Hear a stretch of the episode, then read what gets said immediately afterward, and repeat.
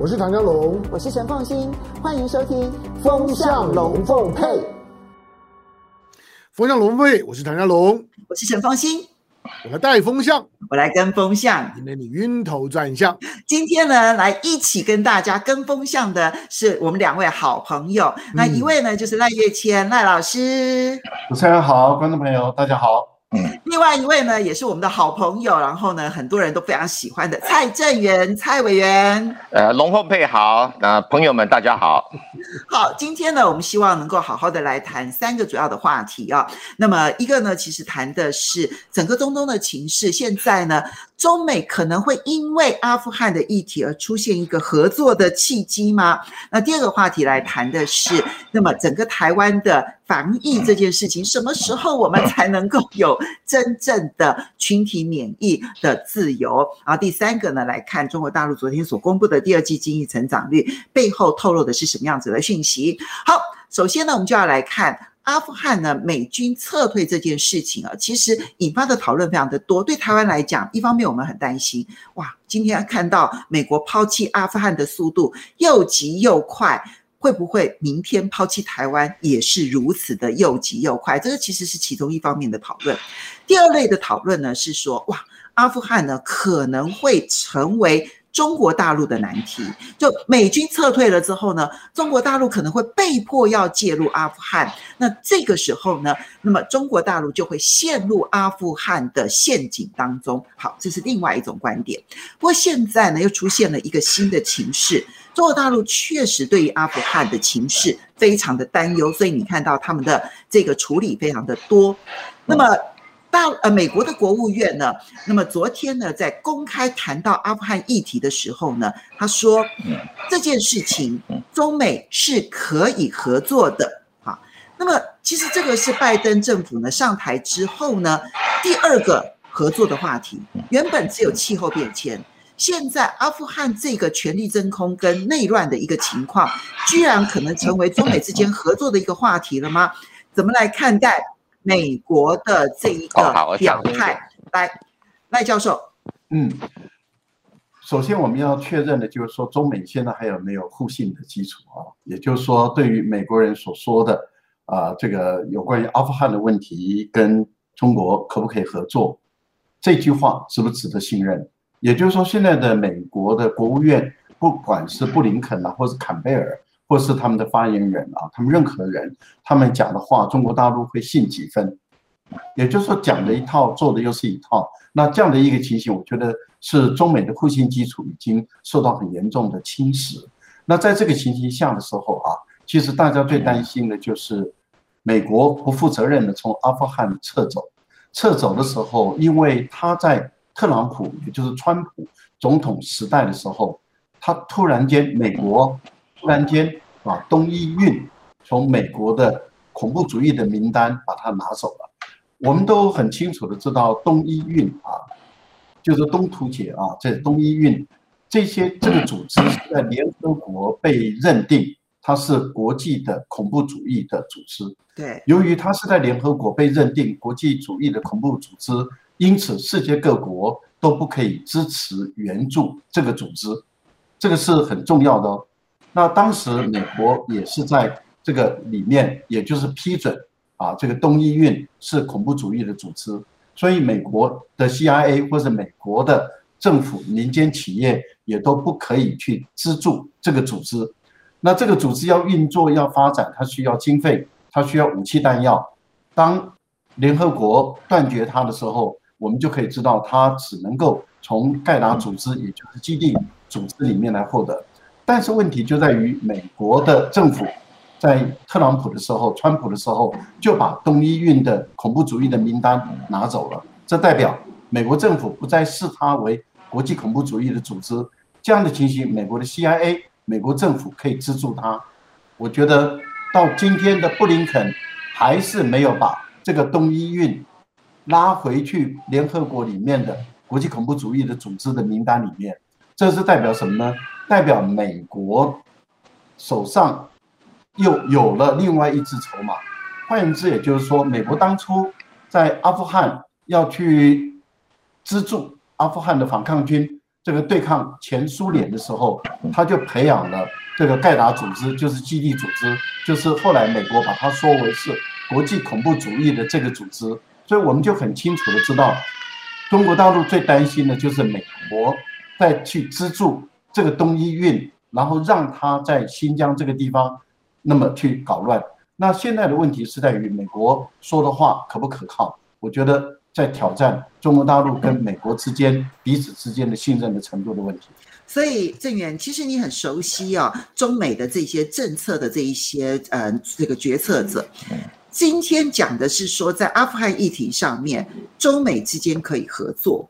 那这句话的背后是真的要合作，还是说我的烂摊子我已经要走了，我丢给你中国大陆去处理吧？那丢给你去处理的同时，就像赖教授刚刚所提到的，有关于东伊运它列为恐怖组织这件事情，美国撤销了。美国可以堂而皇之的去支持东伊运，所以一方面把阿富汗的烂摊子交给你，二方面我再去支持一个可能骚扰整个中国大陆的恐怖组织，那那不是合作啊，那其实只是 诱惑你到这一个场景来，然后让你在这里面呢没有办法脱困，是这样吗？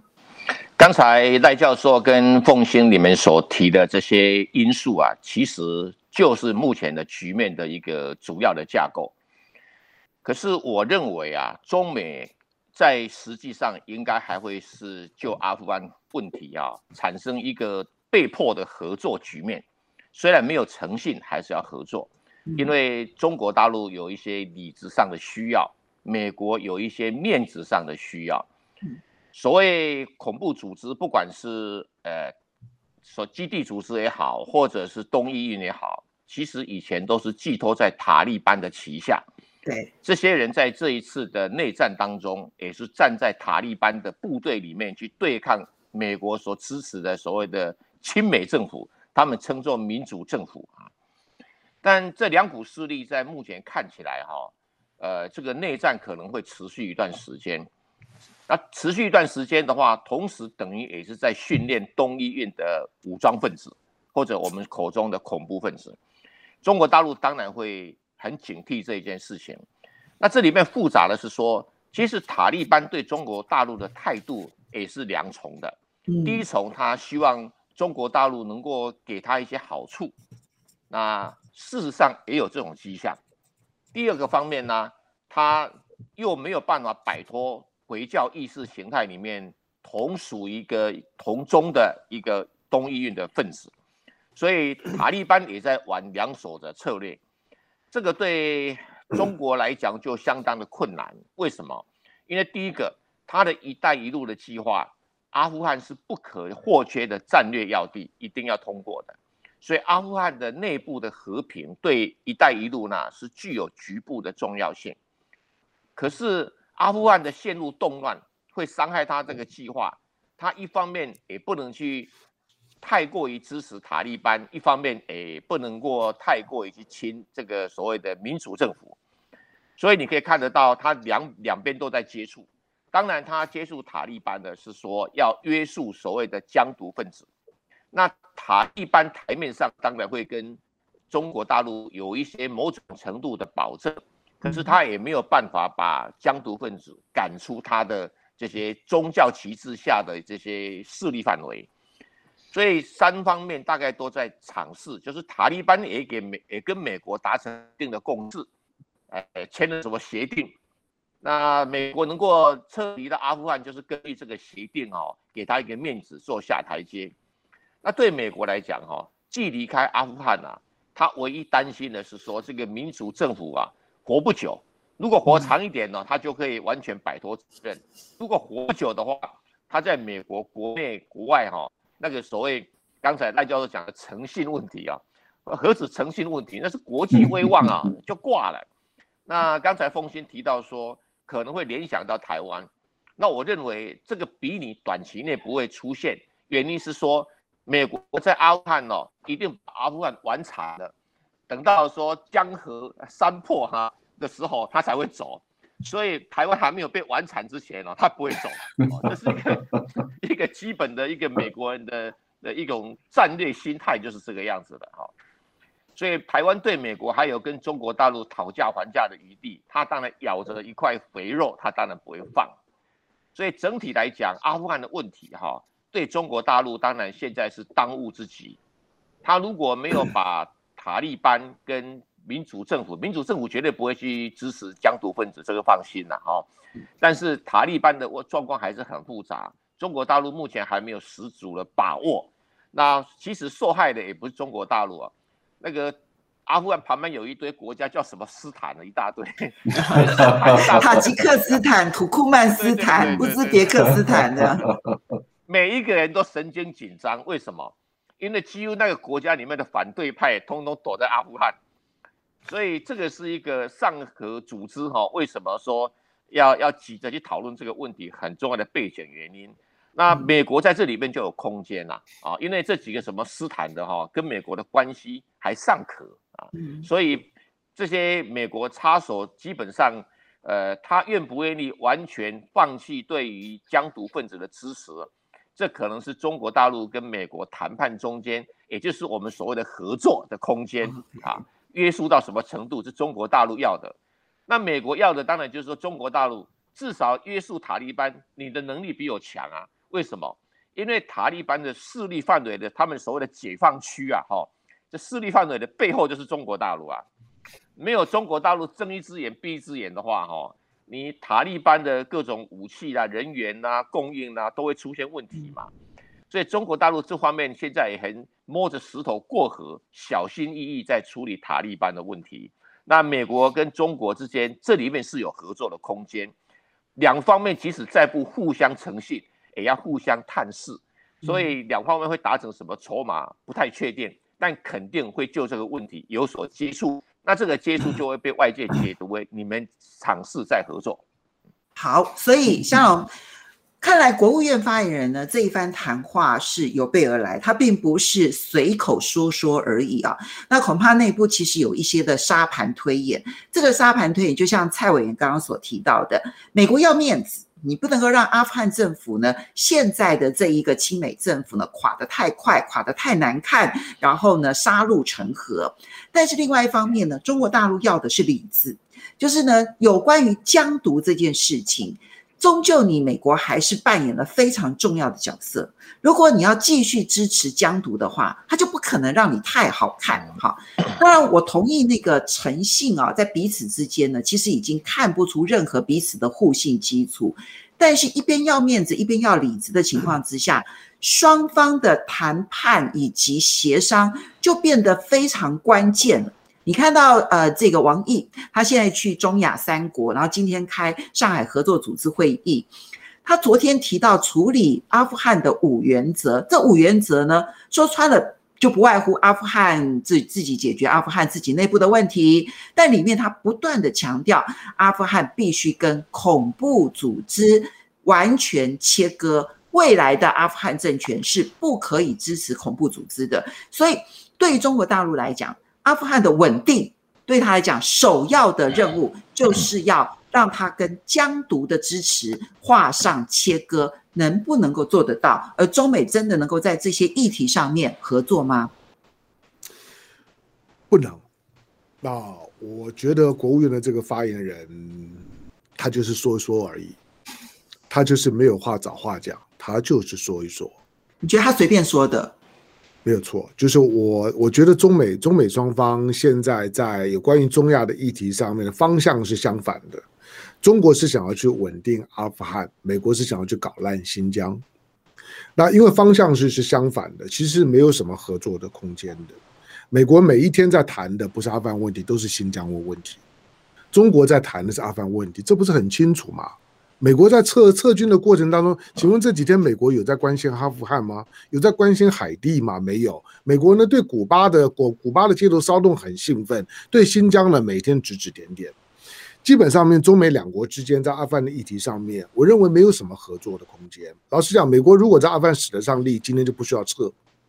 他这二十年都搞成这个样子，你还要跟他合作什么？越合作越烂。美国呢，只是看到呢，就是说，今天中国呢，中国看起来呢，慢慢的在建构对阿富汗的影响力。中国的策略，我说了就三件事，中国会有三个基本调：第一个，绝对不会出兵；嗯，第二个，寻求周围国家的共识；嗯，第三个，透过组织战、上合组组织去对阿富汗的，就是说呢，在开开始呢，开始去整理阿阿富汗。这三个原则是不会偏离的：不出兵、交朋友、组织战。这跟美国都不一样。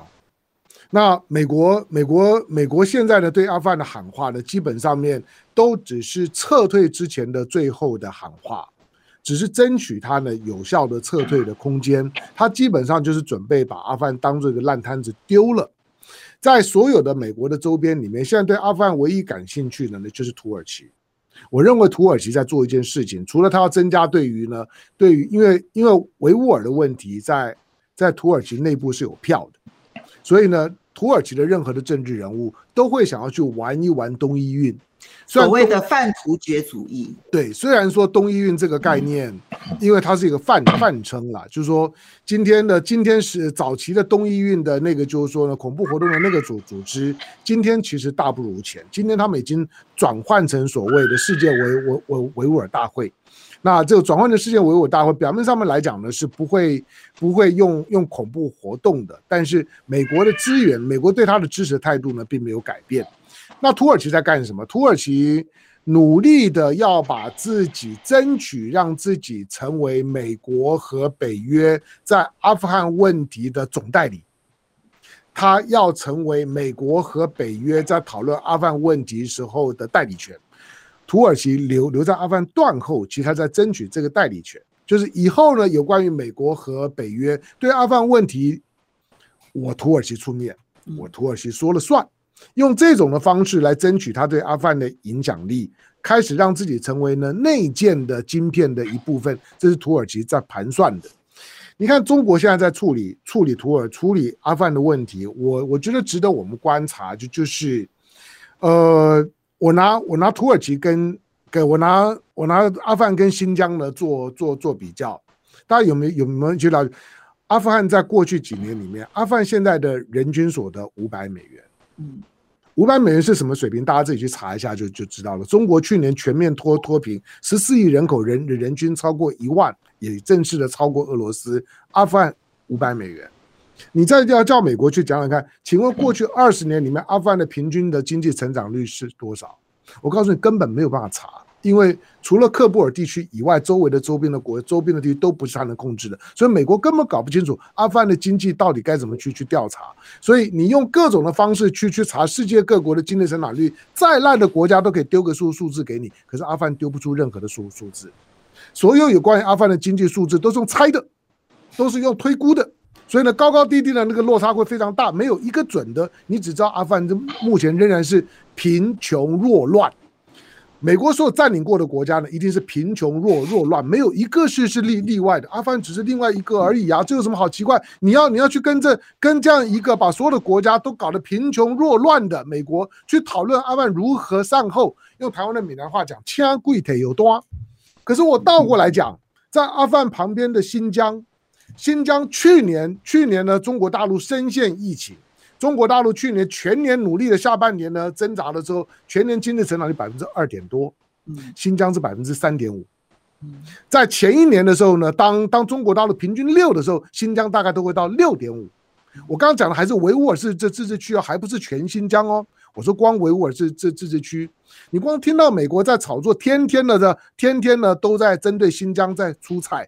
讲到呢，新疆呢都是种族灭绝，都在告诉美国企业绝对不可以跟新疆有任何的关系，要跟新疆断绝往来。可是维吾维吾尔人口，美大陆才刚刚做过七普嘛？对啊，第七次人口普第七次人口普查，七七普去看看，因为大陆的人口人人口统计现在大概是都很可信的。七七普，新疆的维吾尔过去十年里面成长了一百六十二万。全世界的维吾尔不过两两千万人，现在一千三百万在在新疆啊，外面零零星星加起来大概六七百万而已。新疆的人口维吾尔在大成长，汉族都跟不上，所有少数民族都跟不上。美国今天在操作新疆，只是因为新疆有政治的利用价值。那中国现在做的，我我觉得中国。中国只要把新疆治理好了，新疆过去五年里面没有任何的重大的动乱，经经济上面非常平和，观观光旅游经济各方面都是上来的。我认为要去解决阿富汗旁边的阿富汗的问题，解决中亚的恐怖主义的问题，就是把新疆建设好。所有的中亚的国家看着新疆就知道自己的未来。我我觉得中国大陆也许不会这样子喊，但是对中亚最好的诉求就是今日新疆，明明日中亚，今日新疆，明日阿阿富汗，跟着美国就是死路一条。看着新疆你就有有未来。那不过未来就是这样。不过肖老，你这个必须这个前提必须是在这个短期之内，那么整个美国希望击垮新疆的计划不会成功。嗯而中国大陆继续富裕新疆的计划可以持续，嗯，然后呢，中国大陆呢希望能够稳定阿富汗的这个局势，他的努力必须要能够成功。可是呢，美国呢摆出来的这个烂摊子，或者是土耳其对于阿富汗的所有的处理不会发挥效果。你知道这这这里面。几方的势力一起混淆在新疆跟阿富汗这两件事情上面，其实要很乐观哦，是需要很多很多努力的。嗯，所以我这边就请教一下这一个赖老师哦。那么，嗯，刚刚我们提到就是阿富汗这个议题里头，因为它牵涉到了新疆，牵涉到了疆独，所以中国大陆现在很紧张的原因是因为他很担心阿富汗内部支持。疆独的这一批势力会随着塔利班，然后呢回到整个的主流，所以他必须要把整个中亚地区集合起来，然后来处理阿富汗的议题，不是中国主导，而是整个中亚地区。上合组织刚好今天跟明天要开会，那这个时间点他又刚好是在塔吉克开，所以塔吉克在阿富汗的北边其实是直接接壤的。所以呢，跟阿富汗之间的关系就变得非常重要。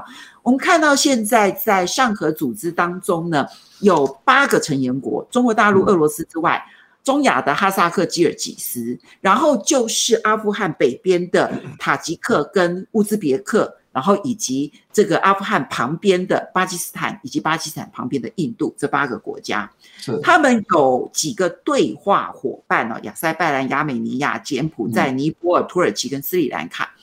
那么今天他们宣布，好说会增加两个对话伙伴，一个是沙乌地阿拉伯，另外一个就是埃及，看起来在往中东发展，所以。这个组织拿来好好的处理整个的这个伊斯兰，还有所有的这一些这个回教的这些问题，它以后会变成这样的一个中心吗？上海合作组织哈，我们很清楚的发现，他们以最早他们是以经济为主，但是他们采用的一种非常特殊的一个方法，也就是说，呃，由于前苏联崩解的时候啊。呃，他的这些原来的附属国，就是加盟国，他们脱离了前苏联，都有一些领土边界上的一些纷争。那这些国家有靠近中国大陆的，也都有领土边界上的纷争。上海合作组织成立的时候，就用人类在过去所没有过的这种创举，也就是共同治理、共同拥有、共同分享它的经济成果的方法，把这些边界的问题都获得了有效的控制跟解决。这个就成为人类的处理边疆问题的一个重大的一个典范。这样的一个先解决的领土的纠纷，稳定的通商的口岸，然后再加上啊他们的经济的发展，一直到人文社会的发展，现在已经开始讨讨论到政治甚至军事上的反恐的合作这个部分里面，上海合作组织的吸引力确实是在地缘政治上有它的一个特点。所以您会看到，那教授，您觉得他们如果作为一个反恐的一个组织，一个地缘政治的合作组织转型，这样的机会可能性高吗？呃，我觉得很高。呃，最主要的原因就是因为他们在宗教的处理上是比较没有矛盾的，因为他们没有啊这个基督教跟穆斯林的历史上的仇恨。我们很清楚的看到，呃，中国的宗教的态度是比较比较包容性的。这个是跟中华民族有关，那中华民族的宗教的包容性很大的情形下，您会很清楚的发现，上海合作组织的成员里面就比较没有宗教矛盾的问题，也就是没有基督教世界跟穆斯林回教世界的尖锐的对抗的这样的一个情况。我觉得他这是一个他们的比较大的一个优势。那第二个呢，他们是采用的不是一个严密的组织控制的方法。换言之，也就是说，里面的大国不会去拉的他的呃成员国一定要在某个政治议题上表态去反对哪一个国家。我觉得这一点上跟美国的做法不一样。美国通常要去修理攻击另外一个国家的时候，他就会逼迫他的盟国要跟他同步掉。但是上海合作组织里面，不管是俄罗斯也好，或是中国也好，它是这个组织里面的大国，可是他们并不会做这样的一件事情。这也就是为什么它这个组织有吸引力，然后越来越多的周边的国家 愿意加入的一个很重要的因素。谈到阿阿富汗的问题，我觉得它的难度是比较高，短时间内它要进入和平、稳定、有秩序，我觉得很难。原因很简单啊。因为它的种族很复杂，例如说您刚刚谈到的现在的塔吉克，它是这一次的上海合作组织的主办国。塔吉克，阿富汗的塔吉克族就占有百分之二十七，乌兹别克对，那乌兹别克有百分之九啊，所以你哈萨克，你可以从它周边的成分里面，你会发现阿富汗人第一个他的部族非常复杂啊，然后第二个呢，它本身。啊，有这个逊尼派是一个大的宗派，然后但是问题就在于，他过去在一九七三年的时候又有社会主义，也就是苏维埃社会主义又进驻阿富汗，所以它有一股势力。然后在北方里面，你有看到美国所扶持的另外一股势力，所以它有这个跟西方有关的势力，有跟俄罗斯有关，就是前苏联有关的势力，它又有逊尼派的，然后它又有不同的种族。然后，所以你就可以看到它确实很复杂。现在我们看到的就是东伊运，它跟塔利班的关系没那么深，但是他跟盖达组织的关系就很深了。换言之，也就是说，他基本上来讲是隶属于盖达组织那里面的一个成员。那我们也知道，在阿富汗里面，除了盖达组织。东伊伊以外，又有伊斯兰国也在里面活动，所以又有塔利班，然后又有这个社会主义的力量，又有民族主义的力量，然后又有不同的部族，又有不同的部落，又有不同的军阀。您从这么复杂的一个 一个成分跟结构，您就可以很清楚的知道，即使塔利班在过去五年的完全执政的时候，它有百分之十到三十的领土，它没有办法控制。换言之，也就是说，阿富汗是在自古就是自有至少从二次世界大战以后，阿富汗从来没有彻底的统一过。那没有彻底的统一过，不管是塔利班时代，或者是美军占领的时代，或是前苏联的时代，它从来没有统一过。您就可以很清楚的知道，目前来讲，美军把撤离阿富汗，阿富汗要在短时间内维持它的。呃，恢复它的政治秩序、社会秩序很难。好，一旦它陷入内战、陷入动乱越严重的话，这些极端的主义，或是东伊运，或是各个不同的啊恐怖主义的组织，在阿富汗就越有土壤去生存，就越有土壤在各个不同地方来作乱。例如说，我们看到伊斯兰国，它很可能它就会在中东地区，例如说在伊拉克啊，在叙利亚。啊，这个地方作乱，然后，例如说盖达组织很有可能会在欧洲，因为它会重新复活，它会在欧洲，会在美国，会再重新作乱。所以我觉得，如果美国真的是要把阿富汗搞乱，欧洲、美国最后也一定会是受害者。所以我觉得美国人在这一点上要想清楚，因为我们目前看起来，他是在培养东伊运，然后再跟新疆。的问题炒作，把它结合，要搞乱中国。可是美国这样的一个培养，它其实不要忘了，我们一直强调东伊运跟盖达组织很有关系。如果美国把钱资助东伊运，你也很难说他那个钱不会又流向盖达，盖达不会又去攻打美国，或是攻打英国。我觉得在这个部分里面，美国的情报人员啊，就是一些 CIA，他们的智商很高，可是没有历史眼光。因为他们的历史太短，所以他们很多问题是看不清楚的。我觉得这是美国人他们最大的问题，就是他们没有历史的中轴线这么的长，所以对于他们很多的战略布局都是拉这个补那个，拉这个补那个。这就是像我刚刚讲的，美国只要手伸到哪个地方，哪个地方就给他搞乱。最主要的原因就在于，他就短线操作，他没有长线的历史观。好，所以郑远，其实刚刚这个赖老师讲的这一点呢、哦，其实你只要去看二次世界大战之后的历史啊，你就会发现，所有的恐怖组织都曾经跟美国合作过，没有错，都曾经是跟美国合作了去对付他的主要敌人之后呢，最后这个恐怖组织变成了美国的主要敌人。你不管是盖达组织啊等等，这后面所有的力量都是如此。所以他今天呢，如果让阿富汗不稳定，其实最后倒霉的真的只是中国大陆吗？还是到最后连美国、连欧洲其实都会受伤很重？我觉得，我觉得我们必须从历史呢再回头去看的时候，才会知道它的结果。好，不过赖老师讲了一个重点，就是如果中国大陆想要靠自己的力量去让阿富汗稳定，几乎是不可能的任务。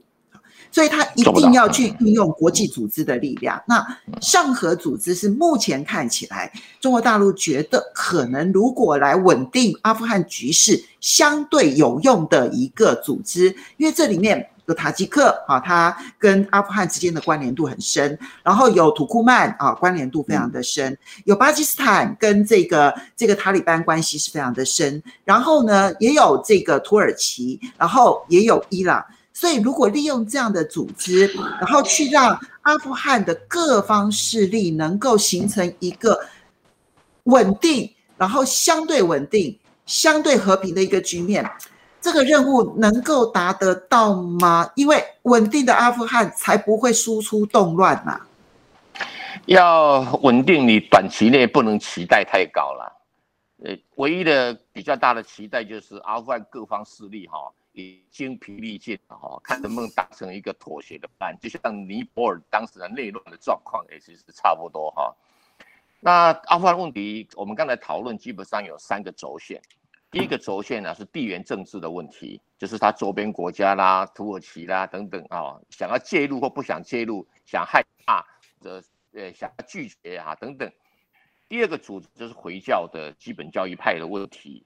啊，所以中国大陆必须要透过上合组织啊，或者其他的呃这个管道啊，要让所有的回教国家在这个问题不要去误解中国大陆的立场，或不要被美国煽动说哎呀，我大陆怎么破坏伊斯兰教徒？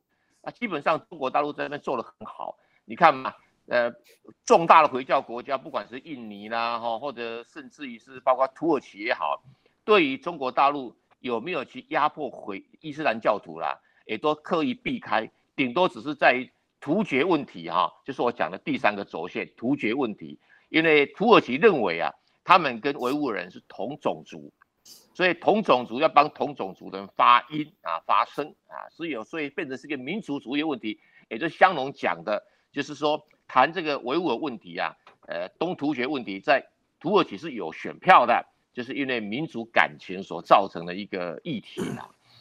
那这三个轴线对中国大陆，它必须要小心翼翼的一个一个去处理。好，地缘政治问题，它逃也逃不掉啊，它的隔壁是阿富汗呐。对啊。所以它必须结合这上合组织的那些什么斯坦啊，那些就像刚才赖教授讲的。哎，他们的反对派大部分都躲在阿富汗呢，民族相同哎，这个是很伤脑筋的事情啊，而且意识形态各自差异很大哎啊，所以地缘政治的问题，他们有这些斯坦们跟中国大陆是有合作的空间的哈。再来回教的基本教义派的问题，呃，基本上我刚刚讲过，中国大陆做得很成功。你看沙乌地阿拉伯自诩为回教的精神国，他对于维吾尔问题的。的发言或做法也都相当的保守，所以只要这些回教国家不要金援哦，不要拿钱去支持这些恐怖主义的分子的话，对中国大陆就是很有很大的一个外交的一个获益啊。那至于最后一个问题，在东突厥问题，我不认为土耳其教教他应该也只想伸手跟西方要东要西而已哈。那土耳其的政治人物你也知道哈，看来看去如过江之鲫啊。每一个比台湾的政客都更糟糕了哈，所以这些人眼眼眼睛也很短浅哦，喊着说要支持这个维吾尔人什么东西，事实上伸手的空间都很有限，声音大，动作小，那基本上就中国大陆这边还好处理，那塔利班当然如这个大家都讲的，底下的派系哦所面对的什么军阀啦、地主割据的场面很多，但他毕竟是目前。呃，对抗美国亲美政府里面最大的政治势力。你说它是一个核心组织也好，你说它是个联盟也好，那盖达也好啦，疆独分子都寄居在它的底下，接受他们部队的训练，甚至还武器的供应。那这一部分的一个 中国大陆就要在塔利班组织上面哈，这个组织是不会消失的，盖达会消失，塔利班不会消失，所以必须跟他好好的相处。如果他对塔利班工作的很成功的话，基本上疆独也可以在一个可控制的范围，因为疆独还是需要接受塔利班的一个约束，因为塔利班在回教的基本教义派走的这个道路哈，事实上比疆独哈还更加更加极端啊，所以两者之间哈是有一个空间的。那美国呢？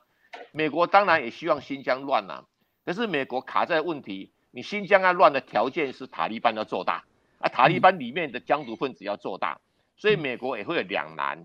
那这个东西啊，全世界毫不例外哈，政治谈判哦不求长期哈，都求一夜情，所以变成说哦，美国跟中国在这边会不会有一夜情啊？我认为空间是在的。即使中国再怎么痛恨美国人，整天叫嚣新疆，那美国自己很多的学者、政治人都很清楚啊，这是假议题啊，这是美国人公开说谎的啊。但是美国的，对不起，美国的十字军传统还在，十字军的历史上就是最会说谎的团体，所以把回教说的多难不堪。可是问题是，当时的十字军统治的地区都比回教地区还来的落后啊。对，所以整体来讲的话，美国也要扮演二十一世纪的十字军呢、啊，他就自嗨一下了哈。但是我认为中国大陆在准备应付得来。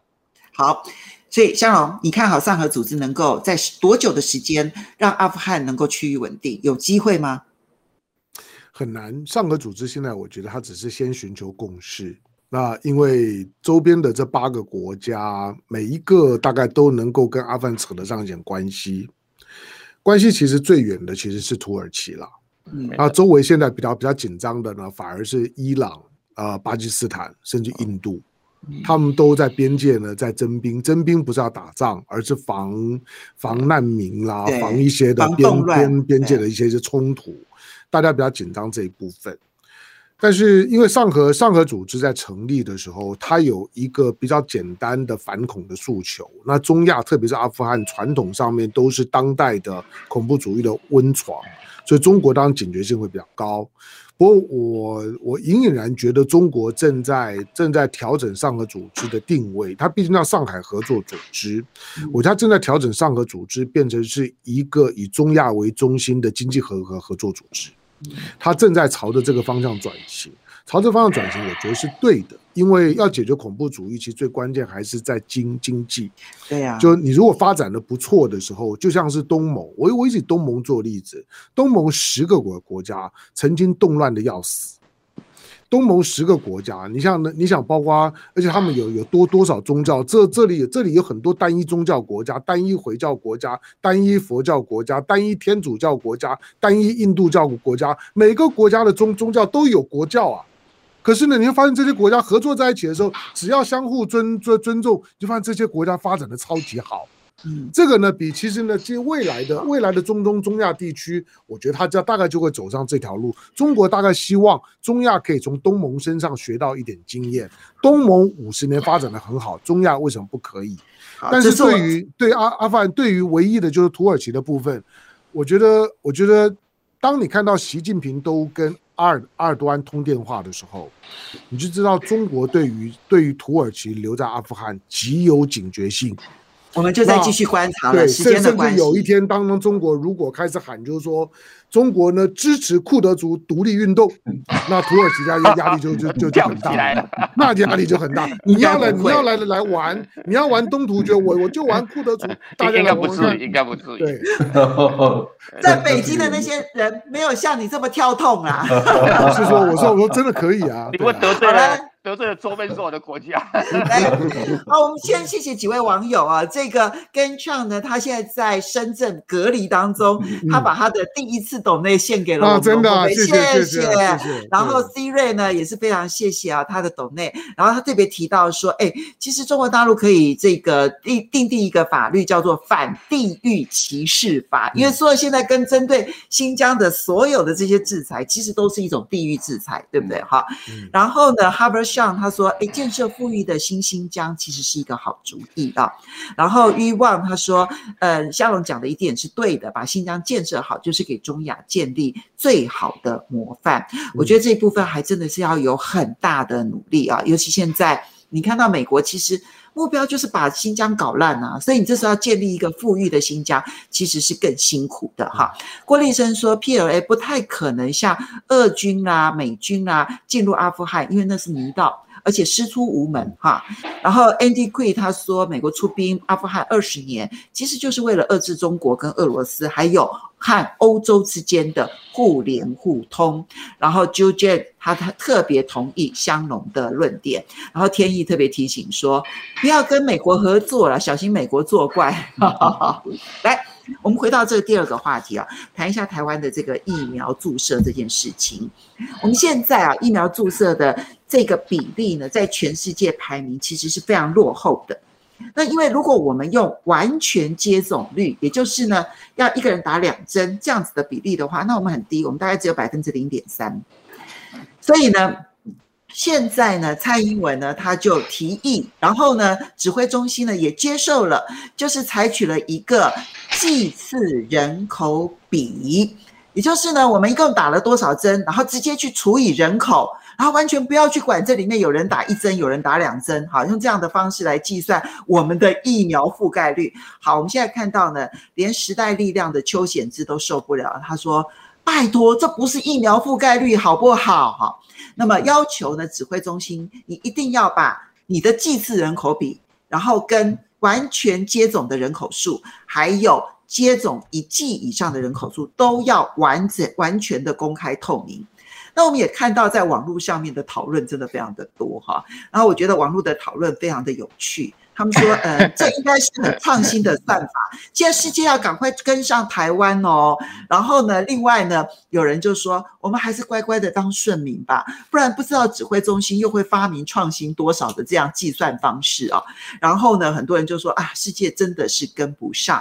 你看到这个 Our World in Data，它的统计的方法就是。完全接种就是完全接种，一剂以上就是一剂以上。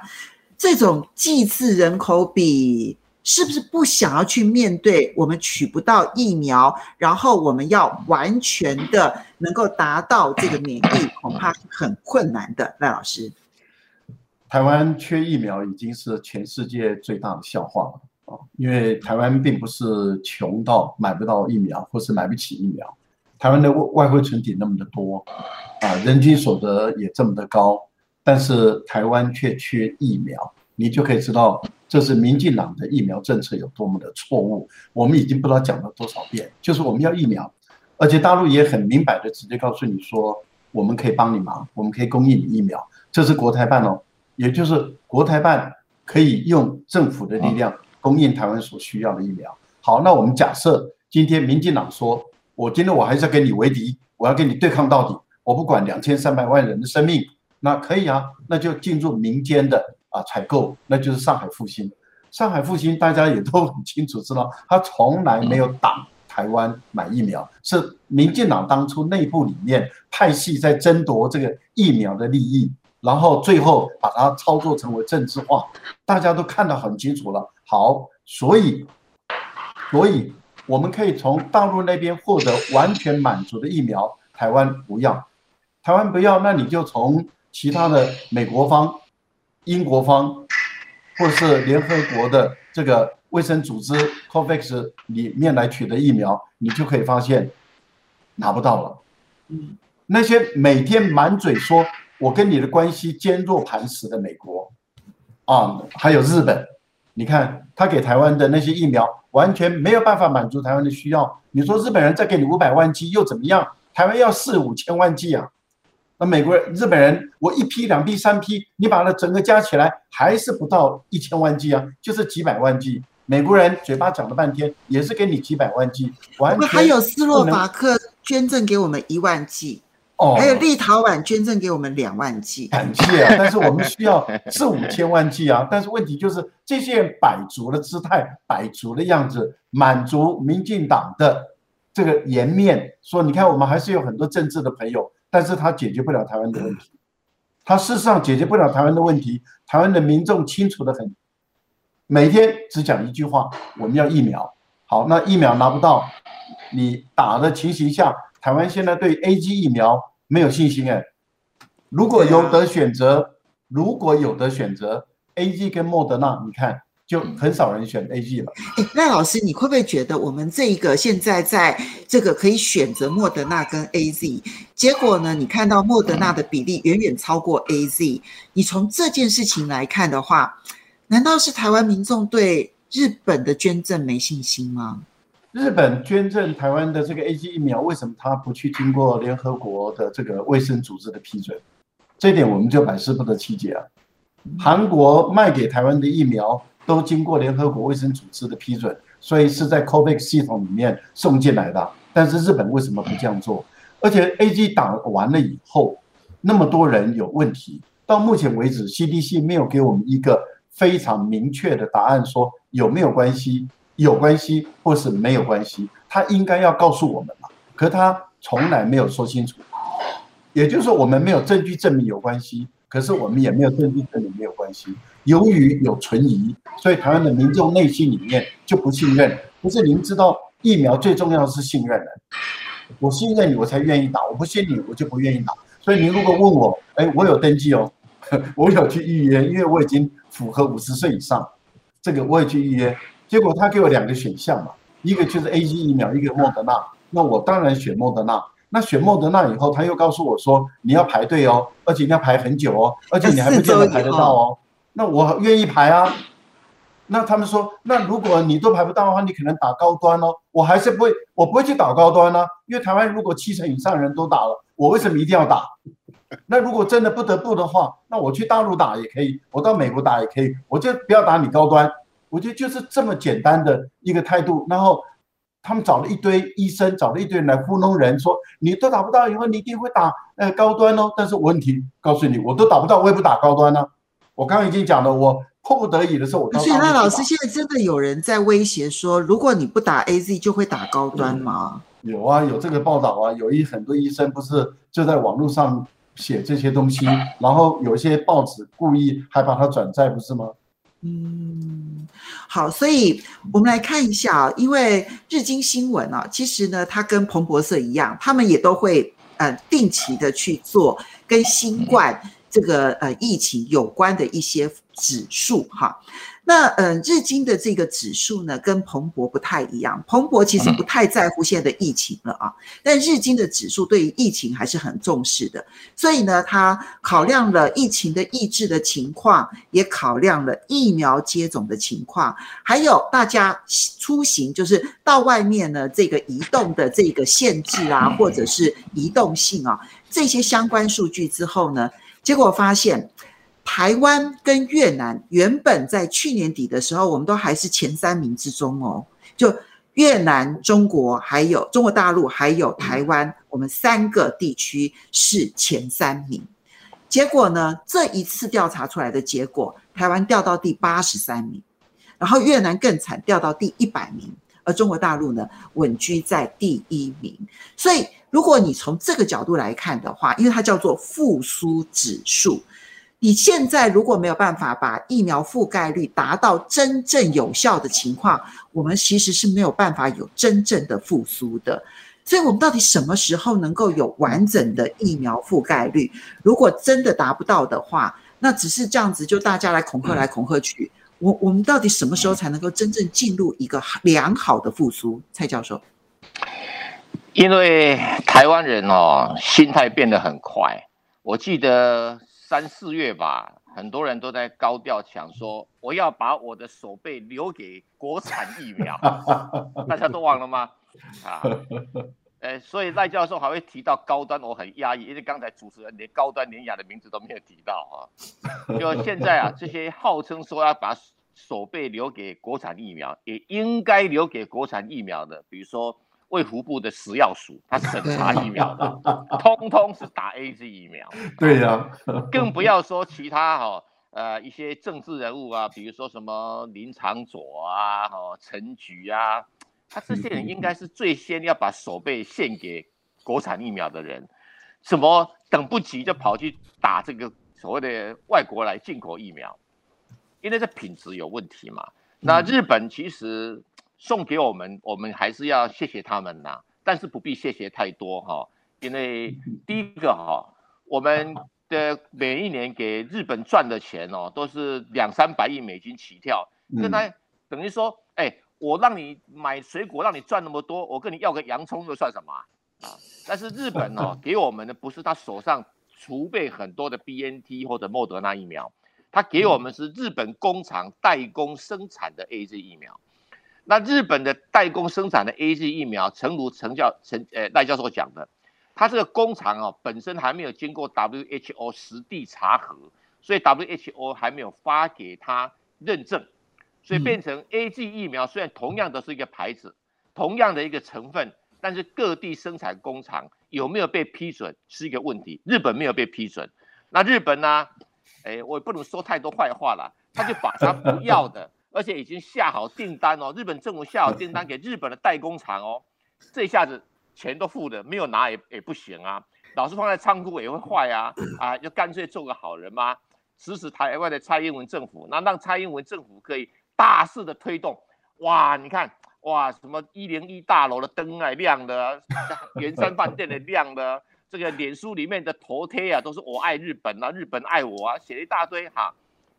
那也就算了吧。那好，那莫所以你觉得那是政治内宣的效果，远比他实质能够达到安慰人心的效果来得大。两个，一个日本要撑个撑住蔡英文政府啊，所以丢点。这个比较不重要的疫苗，他不要的疫苗给台湾，那让蔡英文有这个做大内宣的机会，要不然你那些民进党的绿绿营的名嘴啊、网军啊，都给水并压锤啊，都讲不出话来了。这是让他们有话说。当然，我们不能说因为没有 WHO 认证就表示它不合格，但在台湾造成太高的一个后遗症跟死亡率哈、哦。，A C 疫苗在台湾的打完以后的死亡率这么高，是全世界的奇迹啊。所以世界是不是要跟上台湾，还有待努力了哈。那我们台湾的疫苗政策什么时候覆盖率可以超过百分之二十五哈？郭台铭的疫苗进来就可以超过百分之二十五了啊。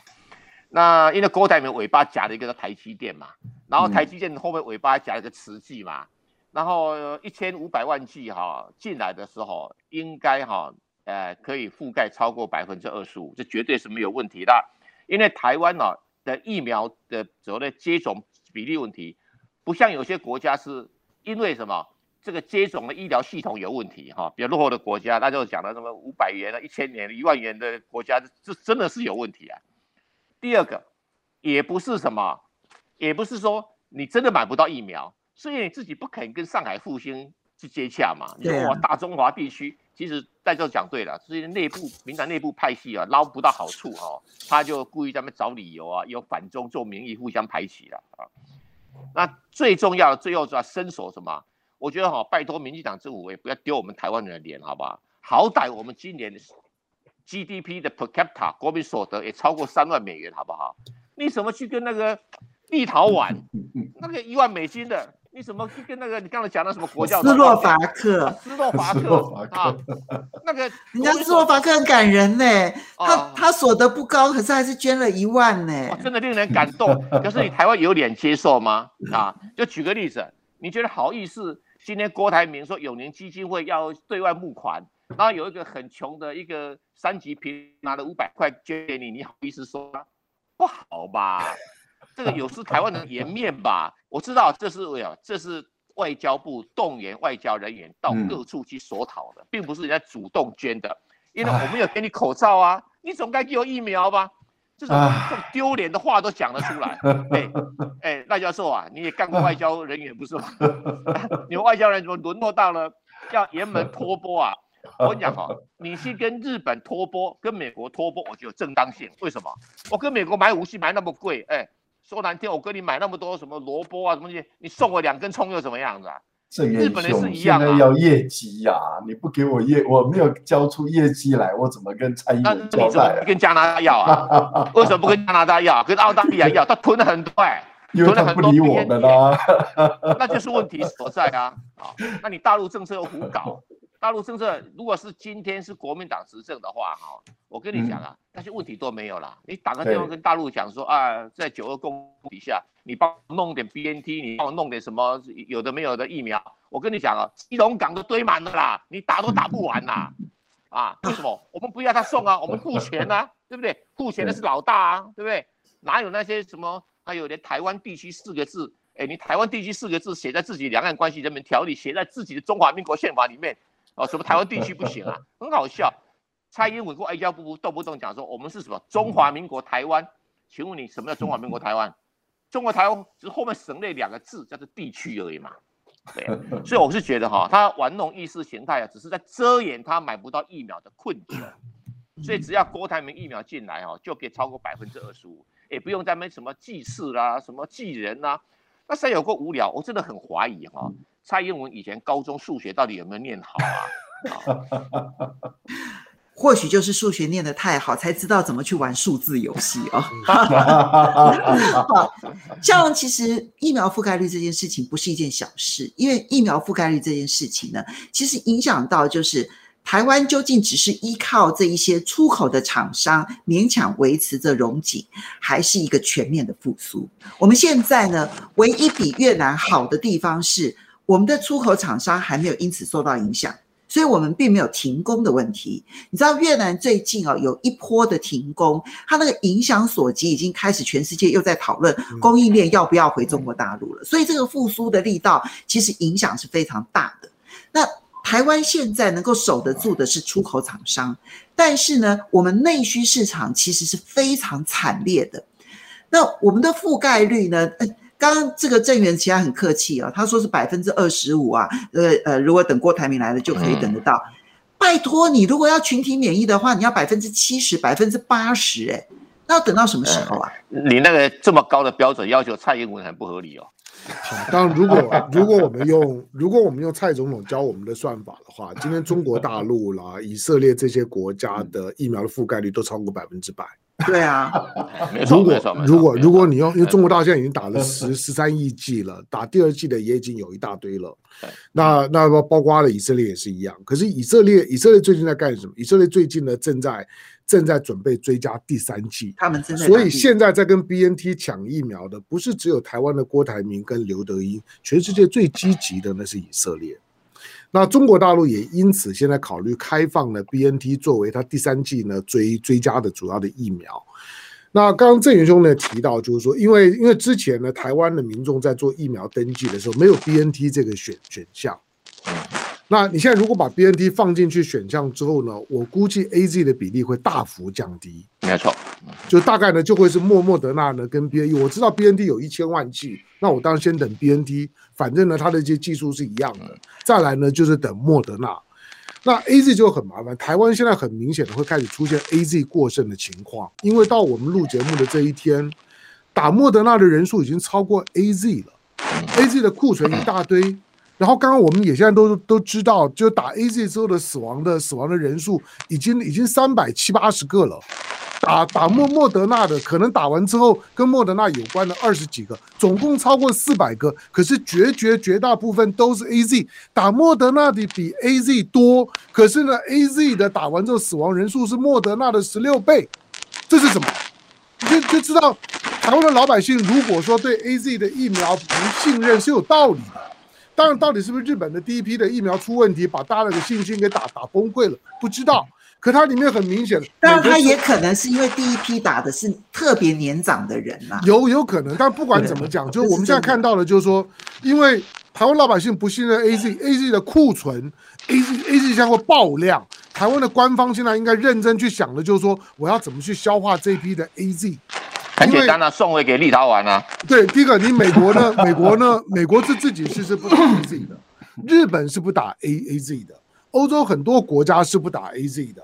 现在当模范生的几个都不打 AZ 的，台湾 AZ 采购过剩，而且人家送给你的几乎都是 AZ，AZ 现在过剩，台湾人又不打，你接下去 AZ 拿来做公关也可以。刚刚蔡正元提提到那个是重点，就是我们的外交部很明显的发动了一波呢，对我们的外管的人员的压力。你今年的业绩考核就看这这这个。谁能够要个几这这几次疫苗回来？你今年的业绩呢？都都甲等都过关，没有的你等着看。外外交部最近在忙什么？都在忙着要疫苗啊，给我一万剂也好，给我两万剂也好，去跟穷。我觉得，我觉得去跟斯洛伐克要一万剂这件事情，你。我觉得不是羞辱不羞辱的问题，这是不要的。我我我是觉得你怎么对得起人家斯洛伐克？斯洛伐克啊，就你你你你去跟这些穷人家去去伸手，好像当年你送人家一点东西，现在叫人家赶快要回我回馈给你。台湾什么时候开始干这么不要脸的事？你的 AZ 会爆量，你的 AZ 将来是可以呢？你台湾不可能像是以色列这么冲。以色列最近跟韩韩国在交换疫苗。嗯，就是我的人可能只只想打 BNT，你有 BNT，你的人可能不想打 B，我们换，快过期的疫苗赶快换，换了之后大家都都都满足。现在呢，就是说手上疫苗过剩的交换平台，会是下个阶段国际疫苗流通的重点。台湾根本没有这方面的准备的能能力。以色列告诉你，谁谁在帮以色列张罗疫苗？不是政府啊，有很多本来就就是私人企业。你刚刚郑源也提到了，我们的一零一整天在跑马，谢谢美国大大大爸爸，谢谢日本大大哥哥。但是我很堵拦的，就是说，你为什么都没有谢郭台铭呢？你为什么都没有谢谢郭台铭？都没有谢台积电呢？所以今天的今天，当我们在讲百分之二十五的覆盖率，离百分之七十还远远得很。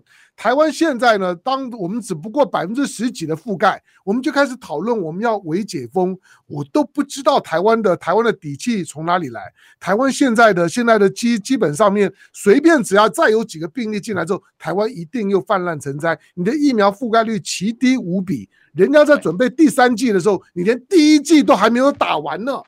那台湾未来防疫到底你的底气在哪里？你开门的依据在哪里？民进党现在只能够做数字我文章，因为他现在唯一担心的就是他政权垮台而已，他根本就已经没有机会去去思考我的防疫政策的下个阶段的重心是什么。你们要小心哦！如果到最后呢，因为疫苗覆盖率不够，然后呢，导致呢下一波疫情再爆发的时候，他一定会说，都是因为你们丑化了 AZ，让大家不肯打 AZ 所惹出来的祸。你可以想象得到吗？他一定会这样讲。我们要不要赌？三百 三百八十条人命啊！一定一定的啊！我一定赢嘛，对不对？你，一定赢。对对对，这这个是最擅长的一件事情嘛，通通都是你们的错，这样子。好好，来，我们谢谢几位网友，而且赵思恒的抖内，谢谢。然后 Cali Crown，谢谢你的抖内。然后这个呃，江南江南特别提到说，斯洛伐克捐一万，这会不会是丑化台湾的民进党政府？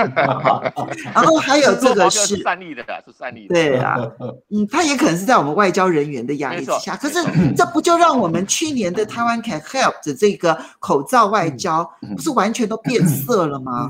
你想对方还会领情吗？好，然后嗯，这个 Yakov 徐他说，记事笔只能表达疫苗分配的状况，要来偷渡说谎增加覆盖率，拿明朝的剑斩清朝的官。哈，周星驰这个台词说的太太好了。好，冯淑玲说，不简单的施舍，不单纯的目的。然后 Rainbow Zen 他说，记事人口比也没什么不对。大陆几个网站呢都是这样显示的，但是大陆已经超过百分之百了哈啊。然后 Helen W 说，高端疫苗最后会不会量产呢？哈，那么呃米尔他说，怎么来看待台湾政治疫情比肺炎严重这个说法？你们有听到这个说法吗？嗯，就是自由时报已经连续几天的社论说呢，其实新冠病毒不严重哈，那真正严重的是政治病毒。哦，不，真正严重是民进党的支持度下降了，这真的严重。好，来，东风二十一 D 他说，没认证过的疫苗赠送给台湾施打，分明就是拿台湾人来做人体实验。好的，因为时间的关系，我们要非常谢谢所有人的观看。那当然特别谢谢赖教授，也特别谢谢这个蔡委员。那千万不要忘，一定要分享。然后呢，一定要按赞，然后一定要订阅。阅我们现在的订阅人数已经是七十万九千人，我希望周末的时候看能不能够看到有这个七十一万人来订阅，至少 压力很大，对不对？先七十一万人订阅，还有就是。一定要大家分享，因为如果你们分享完了之后呢，未来包括你的朋友可以看得到，然后呢，你的推播影片当中呢，那我们的节目就不会落钩了，这样子哈。好，要非常谢谢大家的收看，千万不要忘了下个礼拜风向龙凤配再见喽，拜拜，呀呼。